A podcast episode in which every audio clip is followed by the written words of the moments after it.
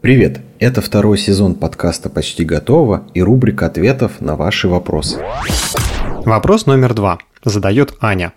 Начинаю планировать, а потом через неделю или две случается аврал и планирование забрасывается. Что делать в этой ситуации? Все предельно одновременно и просто, и сложно в этом вопросе. Потому что если случился аврал, это сигнал к тому, что у вас что-то не работает в планировании, в системе планирования. И надо посмотреть на это трезвой головой. Например, надо разбить все задачи и посмотреть на них. То есть, какие-то можно уже уволить, например. Э, э, потому что тебе кажется, что эти задачи очень важны, их надо точно обязательно сделать. Но на самом деле, если посмотреть на эти задачи трезво, то окажется, что их можно просто уволить. А уволить значит от, отменить. Да, да, да. Убрать, удалить, отменить, выбросить бумажку. И, и вообще не делать, получается. Да, выбросить. Просто убрать, чтобы не перегружаться.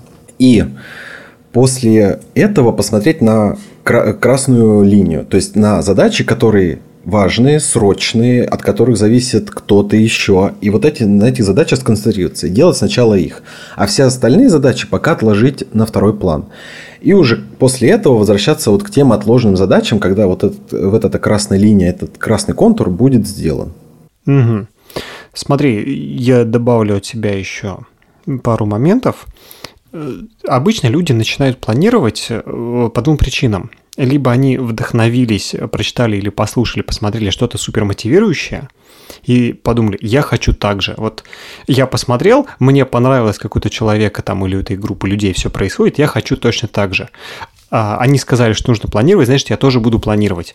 И человек такой одухотворенный, окрыленный вот этими всеми речами идет и начинает планировать, ну и по сути он копирует просто какую-то внешнюю часть. То есть он знает, да, что надо планировать. Успешные люди с успешным успехом ведут ежедневники, э, меряют все помидорками, записывают задачу, ставят себе спринты. Но чаще всего у тех, кто это практикует, у кого это получается, за всем этим стоит мощный бэкграунд, который отвечает на вопрос, а какую задачу я этим хочу решить. Я это делаю, чтобы что? Некоторые люди начинают жестко планировать, когда чувствуют, что не успевают то, что им действительно важно, и они с помощью планирования хотят найти на это время. Не для рабочих задач, а для того, чтобы найти в расписании время для того, чтобы заниматься какими-то своими вопросами. Проектами, отдыхом, семьей, неважно. Это первая часть. А второй момент, откуда часто возникает планирование, это когда у тебя становится настолько много задач, что просто удержать их в голове или в списке на листочке иногда становится сложно. То есть ты смотришь, а у тебя все равно каша, ты не понимаешь, как бы как со всем этим управляться. И в эти моменты чаще всего все таки о, планирование, точно, надо планировать. Вот представьте, человек, допустим, 5 лет выстраивал себе систему планирования. Он пробовал, проверял, ошибался, менял одни помидорки на другие, там, одну систему тайм-менеджмента, другую, жаворонок, сова, рано вставал, поздно ложился, наоборот, там, задачи 30 минут, задачи 50 минут, там, э, что еще есть, дневники успеха, утренние страницы, вот это вот все. Он все это 10 лет пробовал, и в конце у него выкристаллилась какая-то классная ему подходящая система. И когда кто-то смотрит и начинает, я буду делать точно так же. У чувака работает, и я буду точно так же. Пацаны, он 10 лет проб и ошибок вот эту штуку себе выстраивал, а вы хотите внедрить у себя за месяц. Не получится.